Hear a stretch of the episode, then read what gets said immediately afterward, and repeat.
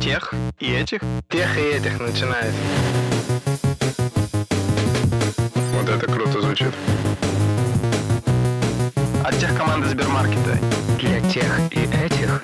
Сбермаркет Тех и студия Терминвокс представляют в главных ролях Олег Федоткин, Дмитрий Бобылев, Семен Мацепура и Никита Илагин. В подкасте для тех и этих. В этом подкасте, ребят, мы с вами обсуждаем и исследуем интересные IT-компании и не очень IT-компании. Что же их сделало такими великими или, наоборот, привело их к краху и неуспеху. В этом выпуске сегодня мы поговорим про Sony и про то, как эта компания и ее изобретения изменили мир, и что же в этой компании было такого особенного, что позволило ей это сделать. Но прежде чем мы с вами, друзья, погрузимся в историю этой компании и что же там такого происходило, объявление мы среди вас, дорогих наших зрителей и слушателей, хотим разыграть книжку Netflix No Rules Rules, написанную ее основателем Ридом Хастингсом. Эта книга научила лично меня, как с помощью единого контекста можно нереальным образом продвинуть свою организацию и свободу в ней. И в первом сезоне нашего подкаста у нас уже есть выпуск про Netflix, поэтому, если вам интересно, обязательно послушайте. Ну а давайте, ребят, вернемся к Sony и вопрос к вам, мои друзья. Sony, какие ассоциации у вас вызывает название этой компании? PlayStation Portable. PSP моя любовь была, мне кажется. Это я, я не знаю, сейчас возможно, кстати, у меня есть бытовая техника, но я не так на этом фокусируюсь, как раньше при выборе PlayStation, ноутбук или вот PSP, которую я очень круто любил. И когда вот PSP Vita вышла, мне кажется, что-то пошло у них не так, и вот это все прикрылось. Сейчас по факту Steam Deck их заменил. Но PSP была вообще моя любовь. Sony точно. Первый плеер. Прям в школе у меня появился. Спасибо папе за него. Мне кажется, музыку я начал с него любить. И, конечно, да, Тринитрон, Sony. Ну, телевизоры — это после Рубина первый такой импортный телевизор, очень С, классный, с большой. кассетами еще, мне кажется, были. Да, видеодвойки Да, были, Тринитрон да, сейчас да. очень ценится и среди коллекционеров, потому что там типа особая матрица, особенного качества, у нее там цветопередача, поэтому там даже есть такая история, что любители старых игр, вообще говоря, на всяких э, Nintendo и вот старых Sony в том числе, они специально покупают в том числе телевизоры, которые лучше всего обеспечивают цветопередачу именно тех игр, потому что там все под это делалось, как версталось. Тех воспоминаний, мне кажется. Более того, из-за того, что он ламповый, у тебя пиксели не так сильно видны и бросаются в глаза, поэтому старые игрушки действительно лучше играть на ламповом э, телеке. Не лампового называется, а типа вот, которая трубка, это огромная, я не Да-да, специалист. это- Толстые телевизоры, которые в Да, народе. толстые. Не ламповые, а Толстые толстые. телевизоры. Вот кто-нибудь из э, слушателей, зрителей видел толстые телевизоры? Мне кажется, все видели... Ну, «Погоди» же серия была, когда он там разбивает этот телевизор, и вот это как раз трубка там, по-моему, вылетает. Мне кажется, да все их знают. Ну, кроме Я наших боюсь, что уже не все. У нас думаю, Ну часть да, да, да, аудитории да, да. не знает, что такое толстые телевизоры, фэтшейминг. И вот вы, ребят, сказали первый, первый, первый, и на самом деле Sony действительно была первой во многих областях. Это компания, которая принесла множество инноваций в аудиовизуальную сферу вообще в мире. И как вы думаете, вот когда просто с потолка постарайтесь угадать цифру, она была основана?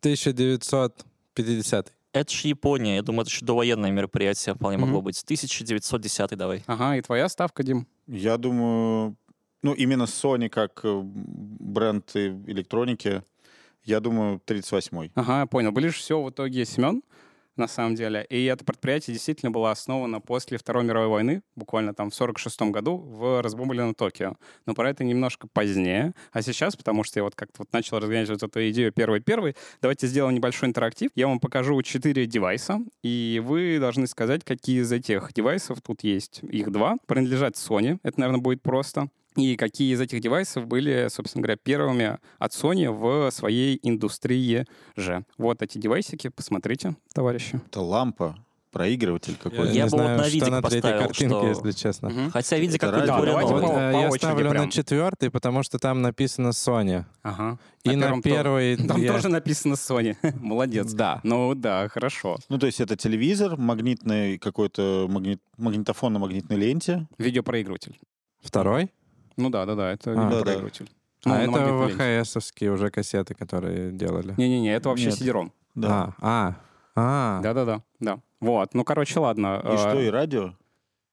Это Первый похоже на- транзисторный радиоприемник. Да. Да. Лот номер один. Лот номер один — это у нас первый транзисторный телевизор э, с аж 8, представьте себе, дюймовым экраном.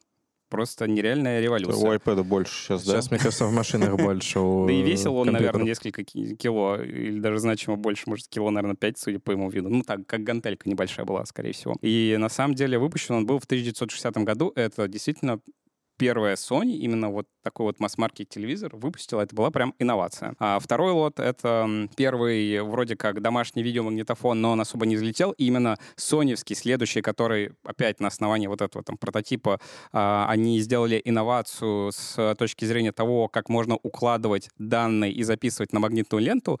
Если очень кратко, то с древних пор тогда еще там конце 20 века еще придумали, как а, на самом деле можно записывать информацию на магнитную ленту, соответственно, и потом ее считывать на основании, соответственно, того, что было там записано. Но способ был так называемый поперечный. То есть вот представьте себе полосочку такая, и по ней вот так вот э, перпендикулярно ей идут линии записи. А Sony что придумала? Она придумала наклонно поперечный, который позволяет, собственно говоря, если очень кратко, сократить ленту, ее размер, сократить размеры всей кассеты, укладывать э, больше данных, и в том числе всякие склейки э, между данными делать проще. И в итоге там даже монтажерам стало проще с этим работать. То есть там инновации прям в нескольких форматах пошли с точки зрения применения. Как бы и дома было проще эту штуку держать, и работать с ней было проще профессионалам, и фактически Sony это были пионерами в этом смысле. Да. А плюс Sony это же огромный, э, я не знаю, фактор для России формата 90-х, когда вот Sony это было нечто, что типа, ну, хотелось бы обладать.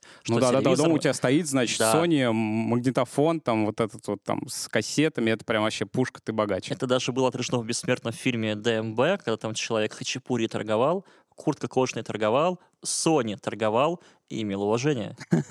Все так. Третий у нас лот — это первый э, транзисторный э, радиоприемник. Его выпустила не Sony, но именно в Японии. Это был первый производитель, который, на самом деле, не сильно опоздал относительно мира и заскочил, и тоже начал делать, на самом деле, те же радиоприемники с помощью уже своих технологий. И последнее, последнее — это наш лот, это CD-проигрыватель. Вообще CD-формат был разработан Sony, как мы его сейчас знаем, CD-ROM, совместно с э, Philips. Вот так, ну то есть это, это просто по поверхности. Там есть еще всякие штуки, которые не разрабатывали, но вот это просто такие огромнейшие вехи в аудиовизуальной составляющей нашего мира. То есть Sony изобрел формат CD-ROM. Да-да-да-да, они вместе с Philips'ом э, изобрели формат. Ну, потому что, это, Ну, понятное то, дело... би- то есть диски это тоже их изобретение? Да. Это же к теме прошлого выпуска, что японцы не изобретают, а оно вон и как. Оно вон как, Оно вон вон как, как. значит, Олеж, знаешь. Но ты про китайцев говорил, правда? Ну ладно, э, прошли мы наш небольшой интерактивчик и погнали дальше. Sony была основана в 1946 году. Когда она была основана, она называлась совершенно не Sony, она называлась Такё Цусин Кагё Капусики Гаяся. Ну, я, наверное, очень неправильно это прочитал, но если, короче, переводить на нашинский, то это Токийская телекоммуникационная промышленная компания, ну или сокращенно Тоцуко. Ну, в общем, короче, достаточно быстро Акио Марита, один из основателей, выяснил, что европейскому потребителю очень сложно воспринимать такое название. И, э, Олежа, ты вот Sony Boy, А я-то по Microsoft. У меня Xbox последние, наверное, пару лет. а ты, Дим, Sony Boy, У меня тоже Xbox. а ты Sony Boy. Я нет, у меня... Вообще ничего нет. Я Apple Boy.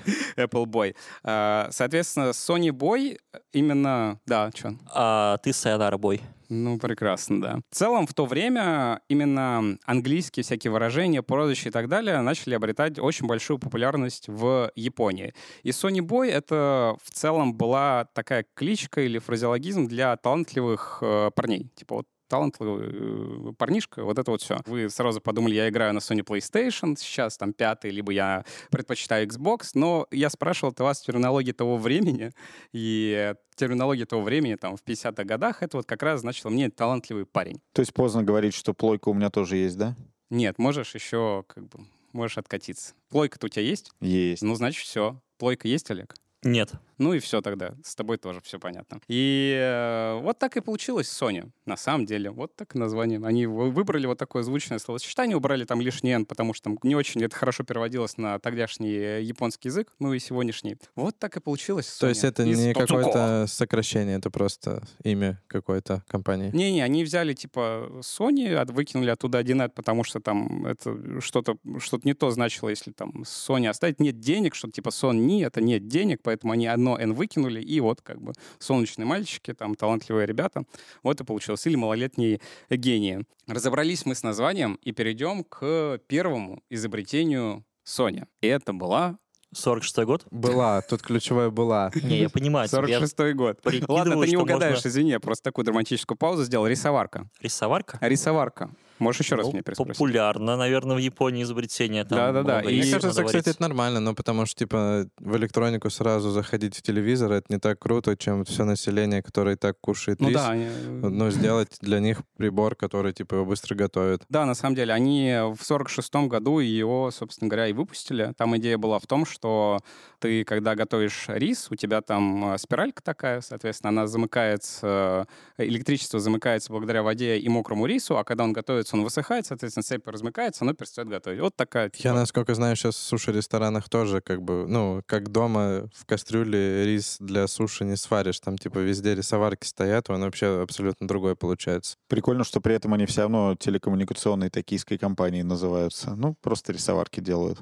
Ну, Да. это коммуникация между людьми. Начали они с рисоварок, и э, сделали они первую рисоварку в Японии, получается, и э, вот сделано в Японии, ребят, вот в данный момент, когда вы видите Made in Japan, что вы, что Ну, кстати, сейчас уже ничего. Мне кажется, сейчас уже все научились хорошо делать. И на самом деле Made in Russia на самом деле довольно крутое качество. Made in China в какой-то момент была тема того, что это точно плохо и сломается. Сейчас это уже не так. Типа Made in э, Япония, скажем так, в какой-то момент это был точно знак качества. Ну, типа все знали, что это вот останется еще 200 лет стоять и не сломается. Скажи это моей Тойоте. До сих пор качественно и надежно. Все так, но вот ваше поколение, мое поколение, наше поколение, получается, так воспринимает вот это Made in Japan. Но на самом-то деле, вот в то время, там, после Второй мировой войны, даже еще до, Япония не была таким промышленным, э, всепризнанным мировым гигантом. У них, конечно, прошла уже эпоха реставрации Мэйди, они явно перестроились, перешли там от сигуната, собственно говоря, и вот от самурайского управления э, после гражданской войны, но вот такого знакового качества это не имело. И на самом деле Sony — это одна из больших основополагающих компаний, которая вот эту вот марку качества, именно Made in Japan, провела вот с точки зрения просто восприятия этого словосочетания. И забавная история в том, что вот этот Made in Japan тогда воспринимался чуть ли не как Made in China, и они старались на всех своих э, вещах, которые они делали, печатать это максимально маленькими буквками, чтобы люди это не видели настолько, что как-то им американская таможня сказала слишком мелко увеличить и как бы не прочитать. Вот такие дела. А начинали люди э, вот в 1946 году. Но при этом заметь, что не тогда, а не позже, не сейчас, японские компании а, практически никогда не строят а, свою маркетинговую кампанию на качестве. Там ни Toyota, ни Sony, ни Mitsubishi, никто из них не говорит, покупайте у нас, у нас там качественно и надежно. Нет, это просто само собой разумеющееся, что японское равняется надежное. А Мне кажется, качество нельзя продавать через рекламу, потому что это то, что должно через сарафанное радио вообще проходить. Условно, то есть от людей к людям, что это не ломается, и только тогда это становится крутым, когда ты об этом не орешь, и когда это правда проверяется. И через проверку временем обязательно. Да-да-да, я о том и говорю. То есть это типа проверка временем, проверка тем, что там все-таки вот у нас вот это стоит, не ломается, и только тогда это выстреливает на самом деле. Я сейчас могу ошибаться, врать и фантазировать, но вроде бы это Стив Джобс говорил, когда они строили маркетинговую компанию Apple, типа давайте рекламировать, что Apple — это качество. Нет, качество нельзя рекламировать, вот японцы его не рекламируют, и мы не будем. Ну и возвращаемся мы к дате основания компании. 1946 год и к личности людей, которые основали. Это очень важно, интересно, потому что это два человека, которые прошли десятилетия сквозь эту компанию и очень сильно на нее повлияли. Два человека — это были Акио Марито, соответственно, молодой инженер, ему было на момент основания компании 25 лет, и Масару Ибука, ему было 38 лет, то есть разница между ними 13 лет. И если проводить цитату самого Акио о том, как они основали компанию, я прям зачитаю, потому что это очень красочное описание. 40 лет назад, вечером 7 мая 1946 года, около 20 человек собрались на четвертом этаже обгорелого универмага в опустошенном войной центре Токио. Чтобы учредить новую компанию Tokyo Telecommunications Engineering Corporation, которой позднее было суждено превратиться в Sony Corporation. Основателю этой компании Масури Ибуки было 38 лет. Мне 25. Знакомство с ним оказалось для меня одним из самых больших подарков судьбы, и работа с ним доставляла огромное удовольствие. Своим появлением на свет эта книга обязана моей долгой дружбе с Масару Ибукой качество они не рекламируют, но вот это на самом деле уже похоже на какой-то рекламный сленг, если честно, потому что, мне кажется, все стартапы в Штатах появляются в гаражах, и это вот очень сильно а... похоже на какой-то рекламный текст. Я думаю, что дело не в этом. А, опять же, это 46-й год, Япония в то время еще вот почему об, обгорелая, так это после бомбардировок. Оно это, обгорело это не понятно, так. да, но все равно как бы текст э, немножко... Текст, да, но мне интересно, как они вообще в 46-м могли думать про какой-то телекоммуникейшн, учитывая... Так мне кажется, наоборот, у тебя самые нестабильные времена, самое время, чтобы что-то создать. Но они в это время из интересного действительно думали про много всяких вещей. Одна из безумных идей, которая у них была, у этого Tokyo Telecommunications, так как э, Токио реально подвергся бомбардировке было множество достаточно а, разбомбленных зданий, которые необходимо было сносить. У них была идея выкупить, короче, землю с этими зданиями, снести их и построить там поля для гольфа. По какой причине? Потому что люди после войны хотят развлечений, активно очень идут в кинотеатр. У них была вот эта идея, давайте отвлечем людей, построим поля для гольфа и на этом как бы денег заработаем. И у них такие идеи были в том числе, но я не то, что это прям написано в книге, но я делаю ставку на то, что это просто были инженеры, и поэтому в итоге их инженерный ум пришел к рисоварке. Как-то так. И дальше, ну, типа, все решения, и, типа, видно, что Sony — это на самом деле, очень инженерная компания, потому что у нее куча именно инженерных технологических инноваций, и все это реально идет от вот этих вот ребят, которые ее основали. Я думаю, что поля для гольфа не такой все равно масс-маркет, как рисоварка. Ну, то есть там в какой-то момент, да, инженерное что-то сыграло, но мне кажется, в процессе раздумий они могли прийти к тому, что они не, ну, не, не смогут стать тем, кем они являются сейчас, если бы они просто поля для гольфа делали. И вот пока я читал, просматривал эту книгу, там на самом деле Акио про Масару много пишет, и видно и прослеживается, как этот человек сильно повлиял на него и как он воспринимает его как старшего товарища, как ментора. И тут у меня вопрос к вам, ребят. Вот был ли у вас ментор? Считаете ли вы, что это важным и нужным в профессиональной карьере? Ну, у меня ментор был, и я, наверное, самый главный секрет э, моего отношения к менторству, к тому, что я его очень долго не принимал. То есть я очень скептически был настроен. Я чувствовал, что я не воспринимаю эту информацию, которую в меня вкладывают, и поэтому у меня как-то не получалось несколько лет. И наш бывший SEO Сбермаркета э, мне э, помог очень сильно, как это правильно воспринимать. Потому что когда ты думаешь про другого человека и думаешь, ну чем он тебе поможет? Чем человек с другим опытом, он твои проблемы не знает, твои обстоятельства, а я именно с ними борюсь. Все остальное я в книжках могу прочитать. То есть я вот отвергал раз за разом.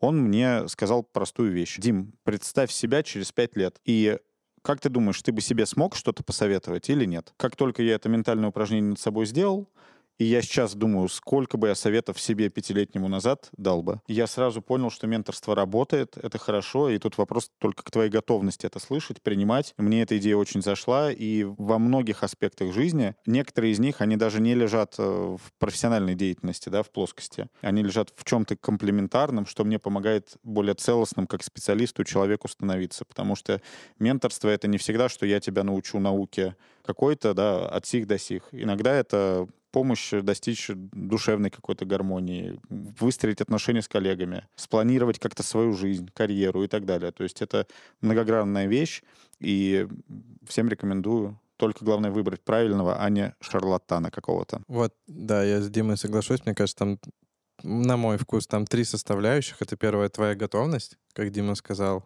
а, вообще воспринимать эту информацию.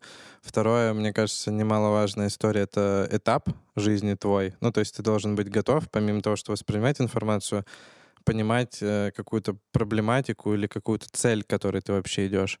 И третье — это непосредственно, когда ты готов и какую-то цель или вот этап жизни преодолеваешь, это конкретно найти уже человека, который тебе точно поможет, кто не будет там для тебя, возможно, шарлатаном, потому что для кого-то, возможно, этот человек чему-то и научит, но просто тебе может не подойти. Э, И если ты найдешь такого человека, мне кажется, это может тебя сильно бустануть в развитии, в понимании всего вообще, чего ты хочешь достичь. А не думаете, что ментор вообще может иметь обратный эффект? Когда мы вот говорили в предыдущем выпуске про новые идеи, про копирование, про инновации. Ментор — это какая-то сумма опыта прошедшего и импринтинг того, что этот человек думает правильно, как можно делать, как не надо делать. И в итоге, если ты идешь прям за ментором, и по его стопам, ты вот эти вот дорожки, которые позволяют тебе сделать круче, больше и превзойти своего ментора и сделать что-то такое интересное, что до этого никто не делал, ты можешь просто туда не свернуть, потому что ну, ты вроде следишь, ну, идешь по этому опыту, за этим опытом,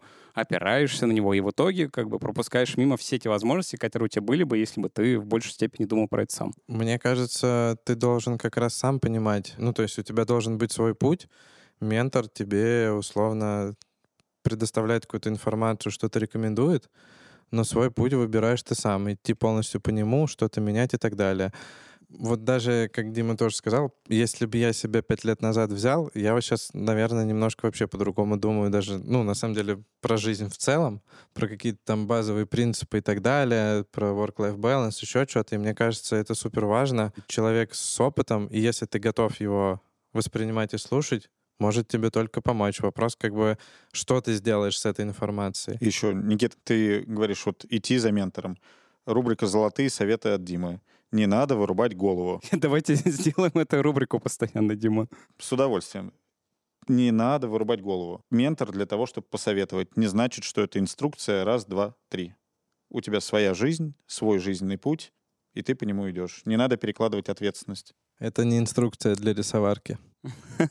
Олег, давай, мне кажется, ты все хочешь что-то сказать. Да, я очень долго думал, что сказать. И ментора можно поставить в один ряд с э, книгами, семьей, коллегами, чем угодно. Это фактически э, еще один источник информации. Смотрите, вот был ли ментор у Стива Джобса? Вот, по-моему, нет. Был ли ментор у Рэя Далио? Да тоже нет. Был ли ментор, ну там, Возможно, далее, был, далее, далее по списку. Либо он был, либо мы про это не знаем. С Мне одной кажется, стороны. про это, кстати, очень нечасто говорят. Ну, то есть Это это на самом деле, Но это только одна тебя. сторона вопроса, гайс. Вторая сторона вопроса, например, вот я сейчас сильно увлекся чтением автобиографии и опыта нейрохирургов, у них у каждого был, ну, если это корректно называть, конкретный ментор, который его учил и вел за руку. Ну, это как ремесло, подмастерье, вот это вот все. Ну, Да, вот Никита, да, извини, да. что я тебя перебью. Никита, кстати, классную тему сейчас затронул, что, типа, может быть ментор. Мне кажется, на самом деле любой человек, типа твои родители, супруга или еще кто-то, в какой-то степени для тебя тоже Да, являются я про менторами. родителей тоже сразу подумал, что на да, самом да, деле... типа, Родители, вопрос семья, того, как да. ты их слышишь, слушаешь, воспринимаешь, готов к этому. Ну, то есть, типа, частично. Это, типа, не, не ментор там на full day, ну, условно, он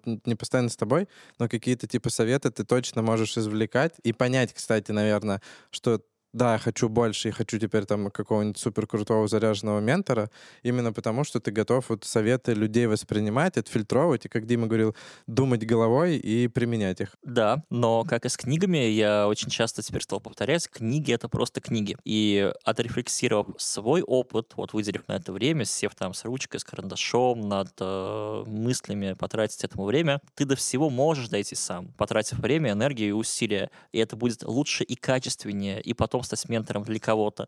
Но в целом это преемственность знаний от кого-то к кому-то — это хорошо, но, как Дима подчеркнул, переоценивать историю с ментором — это просто еще один человек в жизни, который может дать совет. Да, вопрос эффективности. Ну, то есть кто-то может сидеть с ручкой, там, читать книжку, что-то выписывать и думать, потратив условно на это x10 времени. Кому-то, кстати, вообще абсолютно нормально. Это как условно с залом. То есть ты, ты в целом можешь дома подтягиваться, отжиматься, но типа все любят ходить в зал, там есть беговые дорожки, тренера, специальные гантели и так далее. И мне кажется, что тут как бы вопрос выбора каждого. Если для тебя больше мотивации является, типа, взять ментора и, и послушать его, почему бы нет? Очень хочу вам практичный вопрос задать. А как найти в итоге ментора? Как выбрать его? Вот ты хочешь ментора, что Ко делать? мне вот недели три назад пришел а, один из разработчиков, просто типа, Олег, мы можем с тобой поставить раз в месяц ван ваны есть что спросить, наверное, ты мне что-то хорошее расскажешь. Я такой, окей, пошли, и мы, в общем, раз в месяц ван ванимся я ему даю советы, что почитать, про что подумать, в какую сторону двигаться и какие ошибки, как мне кажется, у него есть. Вот последняя тема — это опасная, да, взгляд со стороны, он не всегда а, правильный.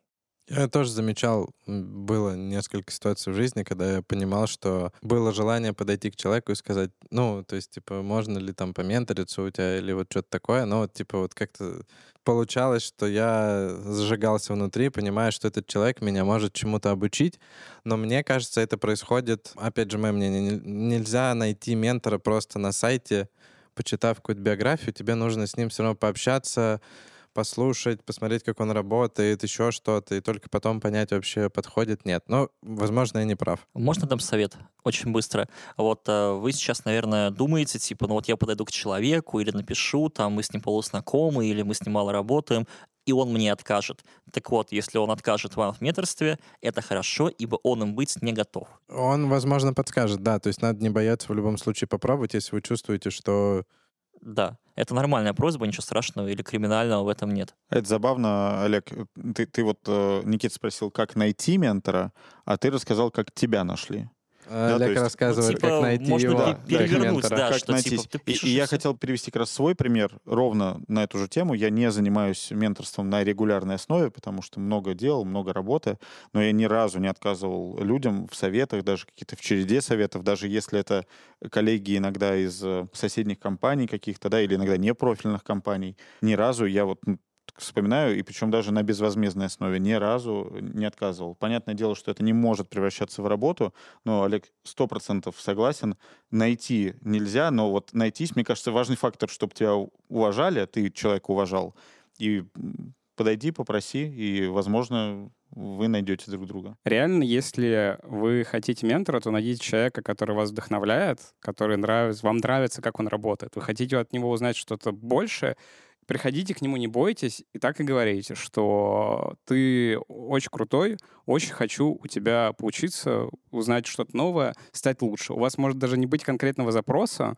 это нормально. Вам конкретный ментор или человек может отказать и говорить, типа, может вам сказать, типа, а что ты хочешь в этот момент? Скорее всего, даже помочь лучше понять, что вы хотите, потому что ко мне тоже ребята приходили, типа, я хочу ментора. Я с ними говорил, мы понимали, что они хотят, и все, я им больше был даже не нужен. То есть вот буквально там 20 минут, 30 минут с ними поговорили, не поняли, чего они хотят, и я им реально дальше не нужен. Они пошли дальше сами туда, куда не хотят. А ментор, он должен быть, вот как Олег сказал, платным, бесплатным, на какой-то вообще основе должно быть? Да на любой, на который вы можете его найти. Ну, типа, это, это просто вы цель себе ставите, хочу как бы ментора, и дальше вы смотрите, чё, на что вы готовы, чтобы эту цель достичь. Есть куча крутых людей, которые готовы с вами поговорить немножко даже за бесплатно.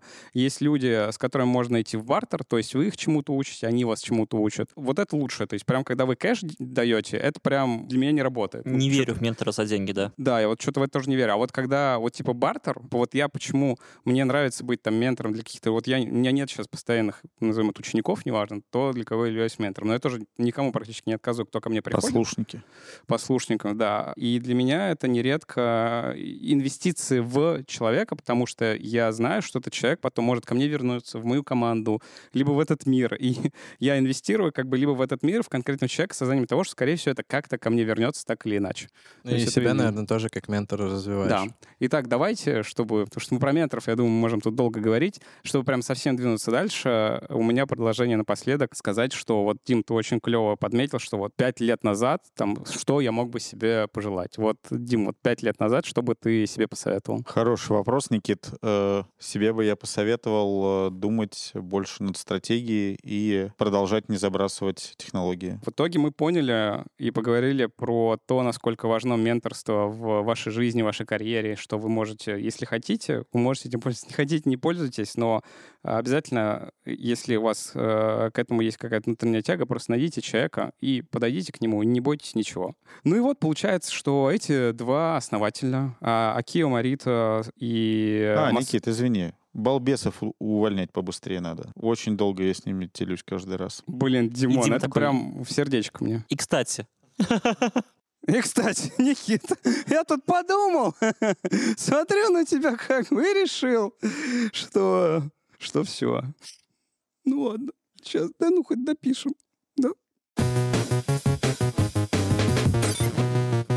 Значит, Акио Марита с Масару Ибука идут рука об руку. И э, есть прекрасная история про вот этот девайс. Может быть, кто-то из вас сразу узнал его, о чем он вообще и для чего он. Вот я на него смотрю, и у меня даже сердечко немного трепещет от самого, потому что я вспоминаю свою юность, как-то он не очень хорошо закрывается. Но It's a зато э, душа моя открыта ему. Кажется, я его сломал немножко. Вот, ну практически Guardians of the Galaxy, да, как у Тома Квилла. У кого был такой? У меня был не У- такой, у меня но был у другой. Sony Был да. не такой классный. Не такой классный. У меня была зато функция, когда кассета доходила до конца, там, я не знаю, как это называется, уже забыл, там, типа, штучка такая челкалась, и кассета в обратную сторону, обратно. Ты ну, что, не карандашом, что ли, мотал? стороны. Нет, он меня, он умел сам Автореверс. переключать. Да, да, да, да, да, да. Автореверс, он на пружинке, типа не на батарейке автореверс работал как-то. Не, он просто начинает обратно. Да, он в обратку, а там вторая сторона кассеты также играется. И это Sony Walkman, счастливым обладателем которого вы могли быть лет 10 назад, наверное, и очень сильно кайфовать. Больше? 15? 20? 20, 25. 20. 25, да. Обалдеть. И вот это, ребят, это просто революция была. Революция в том, что вы можете взять свою любимую музыку с собой в таком портативном формате. Такого не было. Вот это Sony сделала первый. Портативный аудиопроигрыватель. А теперь у всех там айподы, телефоны, вот это все. А потом Какие мы с другом старпёры. сделали новую революцию. Туда можно было воткнуть такой переходничок на два наушника и с другом вместе слушать. Да, да, да, это классная штука на два мини-джека, который соединяет. Да. История вот этой революции в том, как мы с вами слушаем музыку, она была не самая простая. Как она получилась? Соответственно, основатель Акио сидит у себя, работает в офисе Sony Corporations, и к нему приходит его друг, старший товарищ Масура Ибука. И приходит он с магнитофончиком таким тяжелым и На с плече вот так вот. Ну, не знаю, на плече или нет, но как бы вот за ручку такой переносной. Бумбокс. И, э, соответственно, Акио его спрашивает, что мужик, как бы, а что ты с ним таскаешься, вообще говоря? Он- Ему Масур отвечает, что ему очень нравится слушать музыку, он хочет как бы постоянно слушать ее, не хочет как бы коллегам мешать, поэтому он вот ходит с наушниками, но задолбался вообще страшно таскать э, вот этот страшный магнитофон за собой, потому что, ну, ну тяжелый, он это бандура как бы. И Акио в этот момент приходит гениальная идея, что а нам нужно сделать мини-портативный аудиопроигрыватель. И ему в компании никто не верил практически, что это нужно вообще. Инженеры ему что говорили?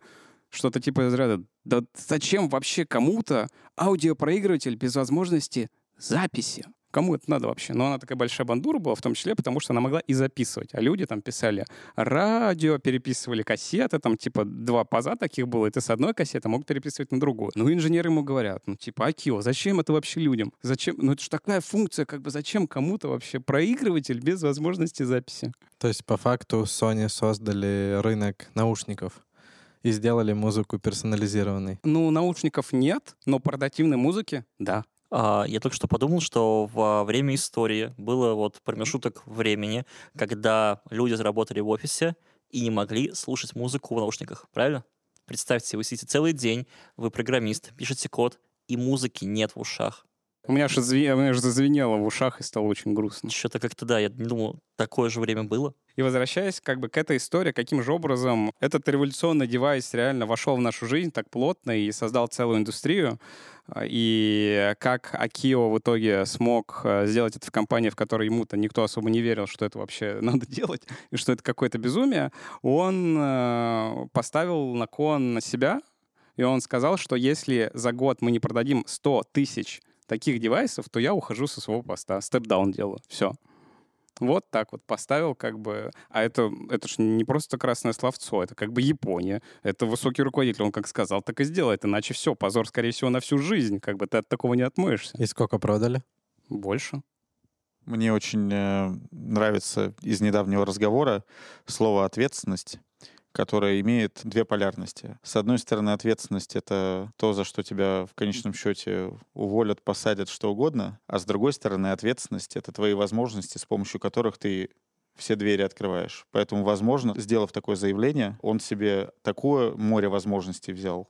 И поэтому он все процессы в компании, в маркетинге, в продажах как раз построил так, как надо, чтобы достичь этой цели. Я и сам так с собой поступаю. Я иногда озвучиваю некоторые вещи, которые, мне кажется, реально очень сложными и не всегда правдивыми с точки... Ну, типа, я вот не уверен на 100%, что могу их достичь. Но я все равно это говорю, потому что в тот момент, когда я это озвучиваю, и мир это слышит, люди вокруг меня слышат, я в каком-то смысле беру как раз на себя вот эту ответственность за те слова, которые я сказал, и становлюсь в каком-то смысле заложником ситуации и начинаю делать все, чтобы я до этого даже не подумал сделать, чтобы это реально осуществить, что в моменте может открыть просто абсолютно новые двери и даже идеи того, как можно сделать вот то, о чем как бы ты раньше и подумать даже не мог, потому что ты себя поставил в такую ситуацию, что а выбора-то и нет.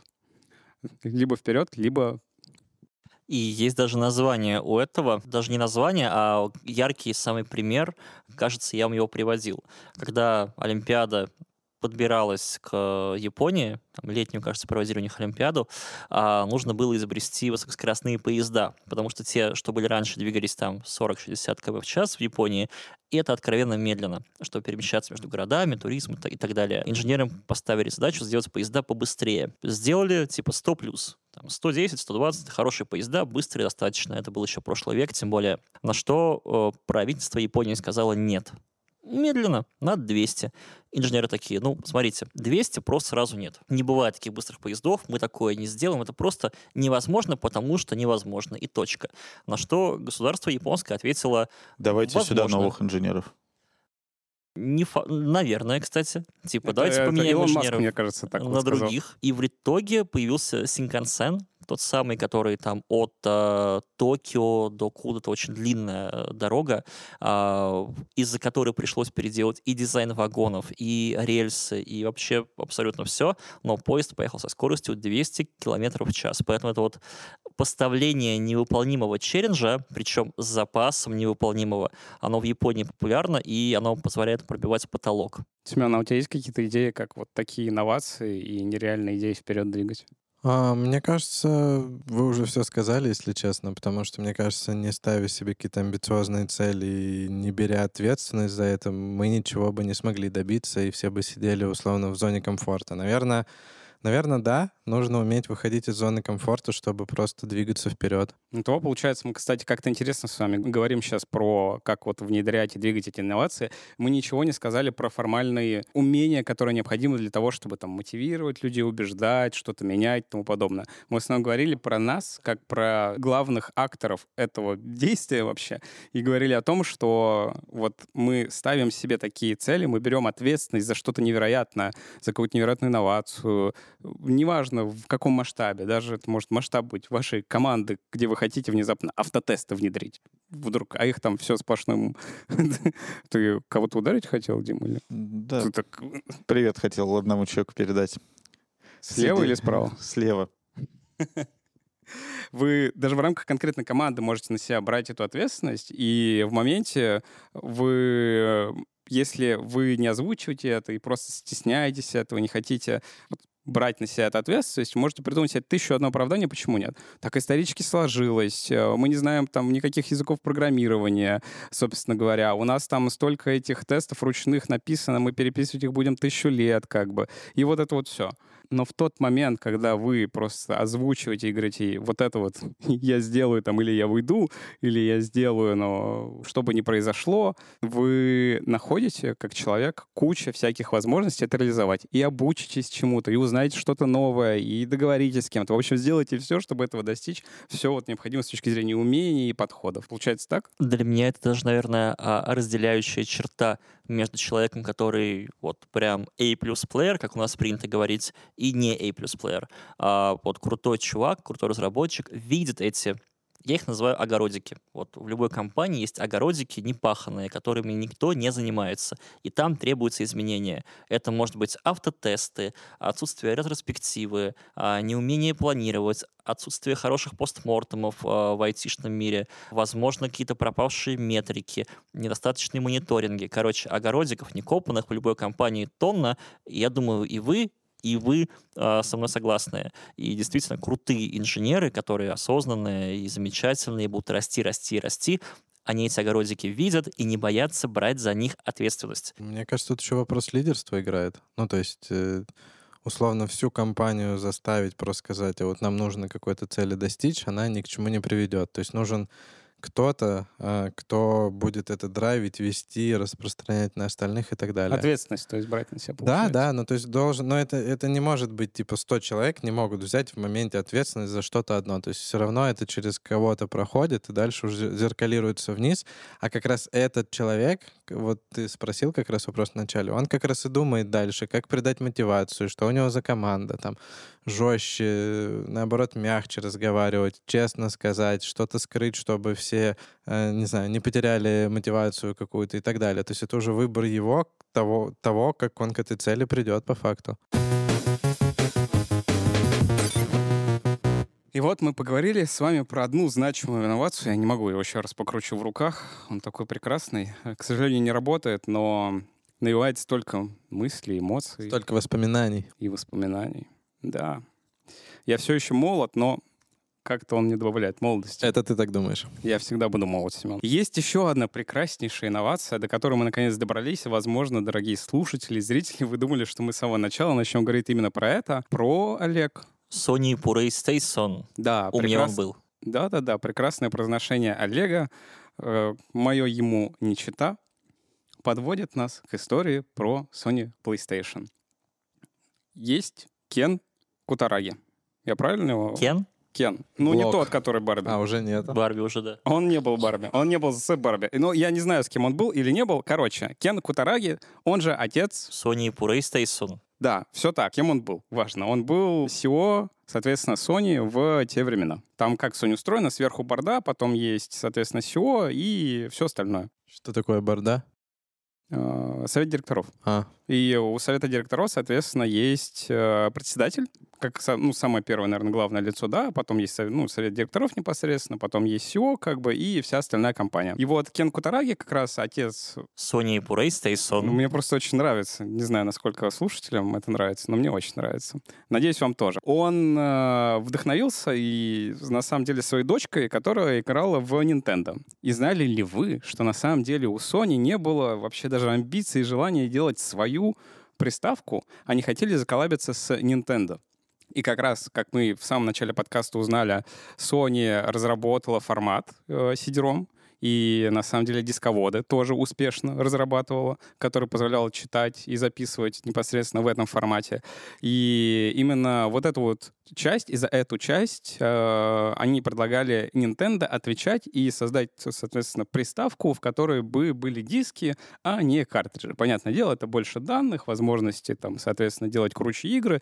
Инновация с точки зрения приставок. И Nintendo в тот день, когда уже Sony практически, фактически объявил о том, что они сотрудничают с Nintendo для того, чтобы создать приставку, сделал просто Uno Reverse и ушел к э, Philips. Все, и кинул. Кинул практически. То есть они договорились с Nintendo, давайте, чуваки, сделаем приставку, а потом такие, мы передумали, мы... Я Nintendo устал, я передумал. ухожу. Интересно. Nintendo передумал. И, и А, Sony... Nintendo Nintendo передумал? ушел Nintendo передумал, да. А, и Sony думал, в этот момент просто ушел. тильтанул. Ну, то есть это было вообще невообразимо, потому что в э, Японии вроде как есть кодекс, что в первую очередь вы дела делаете со своими компаниями, с японскими компаниями. А тут Nintendo, А тут на 20% дешевле. японская компания кинула японскую компанию Sony ушла к голландской компании Philips заколабиться по поводу следующей эм, приставки. Вот оно как. Ну и Кен в этот момент, по идее, тильтанул. Его это прям забесило. И он э, буквально подпольно в рамках корпорации начал прорабатывать прототипы, инвестировать бабки в то, чтобы задизайнить э, приставку, которая бы была вот, Sony издана, Sony создана, и Sony выпущена же на рынок. Было создано, как вы думаете, А сколько за- прототипов? а за сколько лет они успели после Nintendo это сделать, не знаешь? А, именно после выпуска не, так сходу не Просто скажу. даже интересно, какой, ну, насколько... Производственный цикл, насколько Да, да, длинный? насколько он Ага. тильтанул, и типа вот дошло до того, что они выпустили что-то на рынок. Ну, там они где-то в 92-м году э, тильтанули, а в 94-м появилась Sony PlayStation. То есть у Ну, них два круто, года заняло. круто, То есть да. это очень быстро, на самом деле, А, на мой взгляд. Прототипов Sony PlayStation Да, у сколько? PlayStation Да, сколько было? давай Штук? 7. 7-9. 200. А остались какие-то фотки, может быть? Не, фотки Нет? у меня нет, но как бы реально вот различные, ну это наверняка не обязательно прям продакшн quality, то есть не прям выпущенное, но имеется в виду дизайн, архитектура, проработка, две сотни. Мы вот опять же в прошлом выпуске разговаривали про то, что Вичат делал несколько команд, и я думаю, что вот в этом сценарии за два года, вероятно, там далеко не две команды одно и то же делали. Но дизайн первой плойки был прекрасен. Там было ровно две, нет, три кнопки. Первая — это открыть дисковод, вторая — это вкл-выкл, третья — маленькая ресет. Все.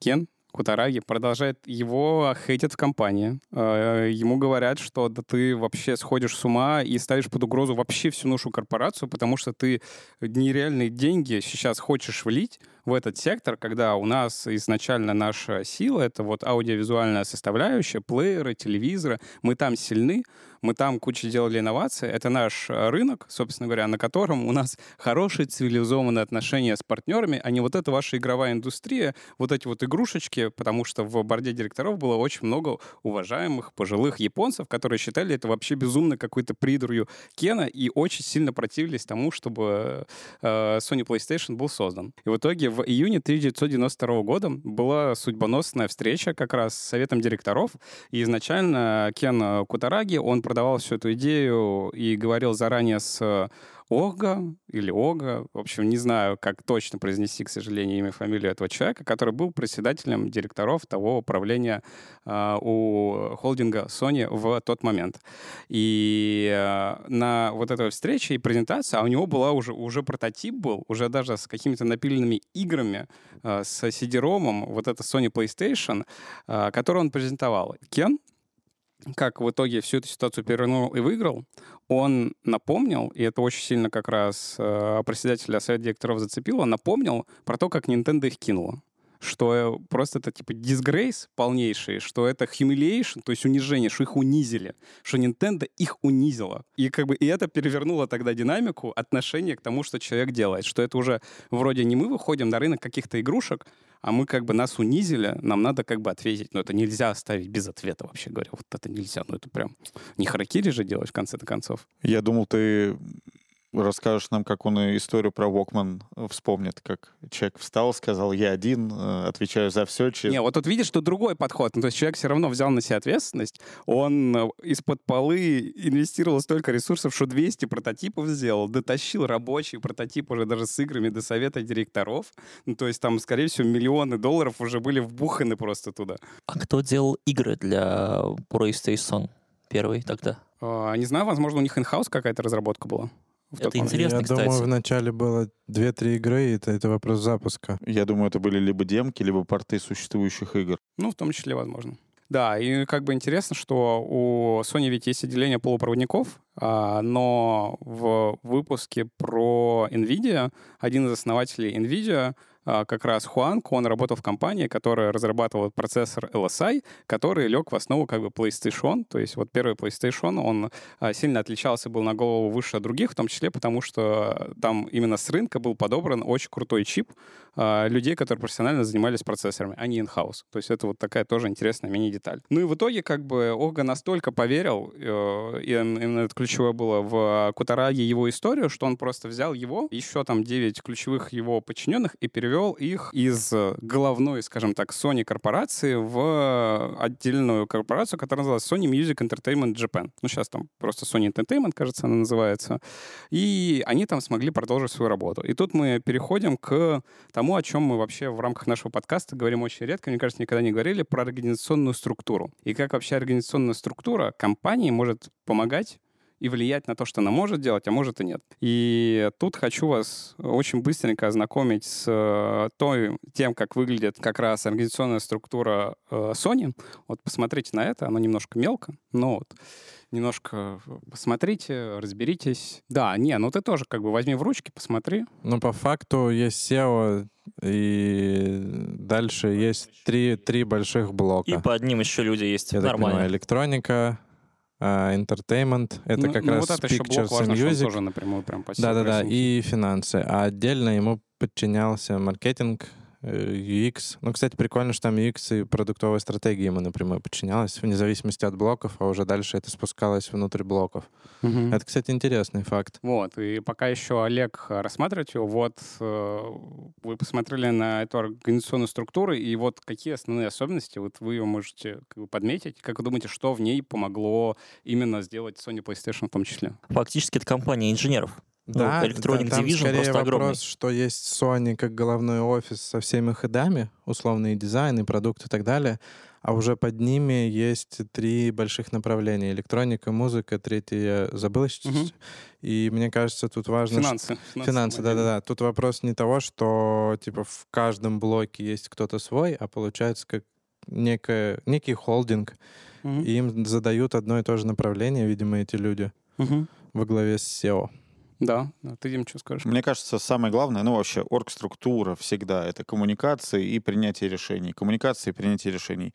Если, ну, во-первых, это позволяет быстрее там запускать продукты. Это главный фактор, не процессы вовсе. Процессы, они следуют за оргструктурой. А второе, что надо подметить, это, конечно, некоторая обособленность вот этой Sony Music, да, ты сказал, где они запускали, в entertainment-дивизионе. Почему? Потому что, ну, наверное, там не было хорошего специалиста по электронике, который бы его докапывал про производственный цикл, про все то, к чему привыкли они в классической И, и электронике. бороды там тоже не было. Да, и борды там не было. То есть была некоторая самостоятельность, ну, некоторые вот э, до тех пор, пока financial shit сходится, так скажем, к концу года, человек жил, а я думаю, ну, с этим опытный менеджер э, мог разобраться. И третье, наверное, что я тоже отдельно подметил, я думаю, что в этой структуре у него не было запрета на доступ ко всем технологиям и наработкам корпорации, то есть э, он мог э, в конечном счете ими пользоваться, да, с одной стороны, а с другой стороны привлекать там, где надо. Вот э, ты про Хвангер, да, рассказывал из NVIDIA, где LSI-чип и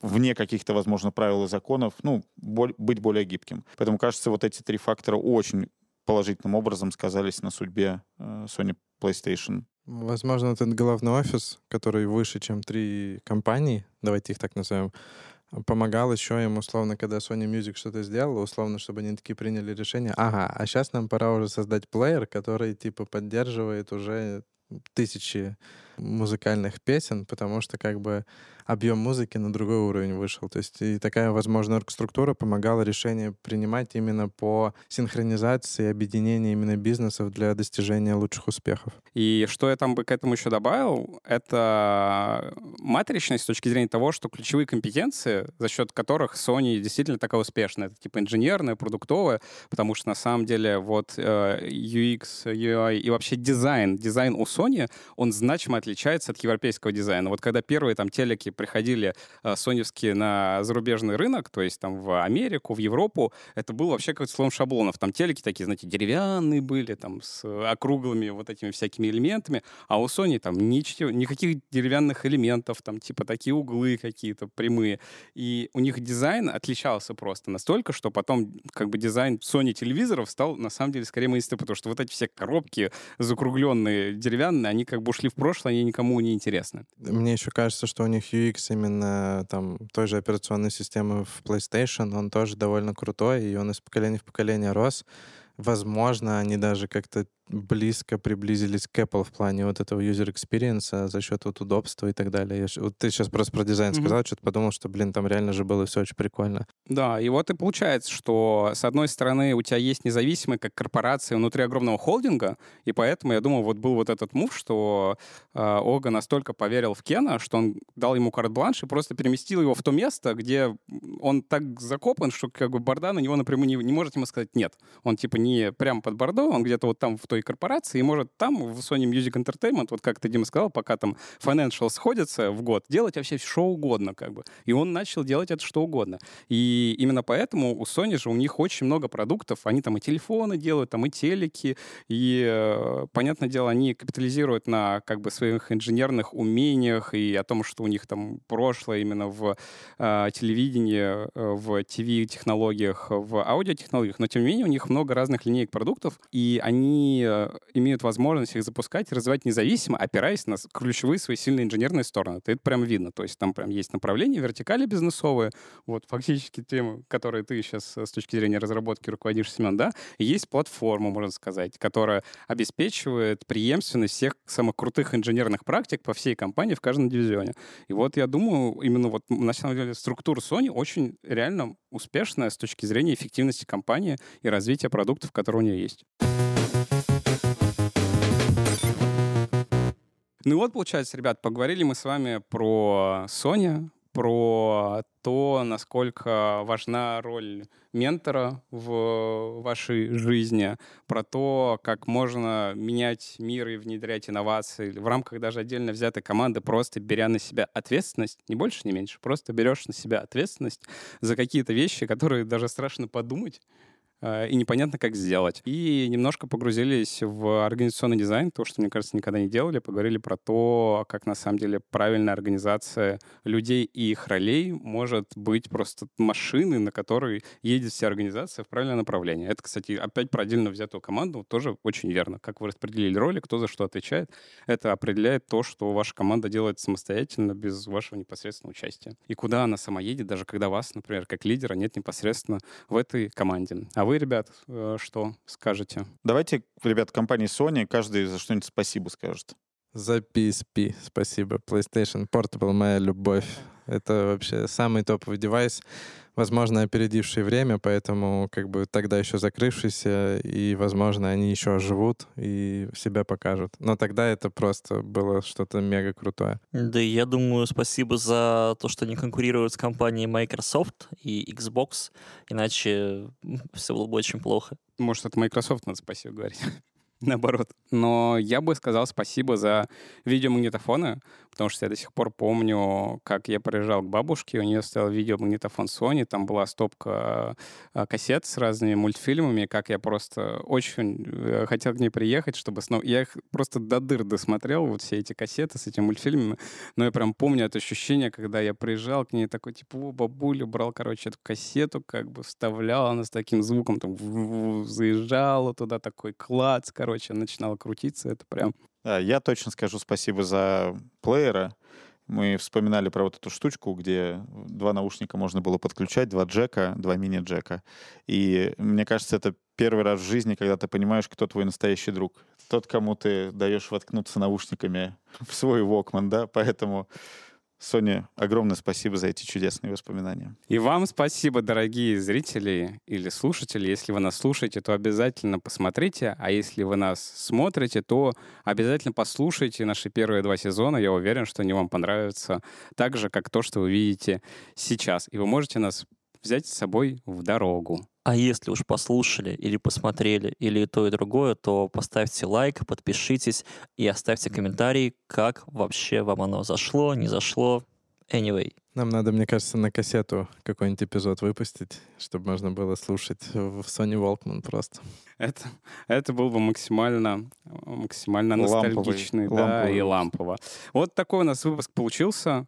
А, И э, не забывайте про розыгрыш книги. Я практически сам про него забыл. Чтобы участвовать в розыгрыше книги, расскажите нам, пожалуйста, ваше любое воспоминание про Sony, про любой ее гаджет и те эмоции, которые вызывает у вас эта компания, и э, те девайсы, которые она сделала и принесла в этот мир. Оставляйте комментарий с э, ответом на этот вопрос под э, нашим видео, где вы его смотрите. И мы выберем один комментарий, его автору подарим книгу Рида Хастингса «Netflix No Rules Rules». И это был подкаст для тех и этих, от тех команды Сбермаркета и студии Терминвокс. И с вами были Никита Илагин. Семен Мацепура. Дима Бабылев, И Олег Федоткин. Подписывайтесь, мы вас очень любим. Пока-пока.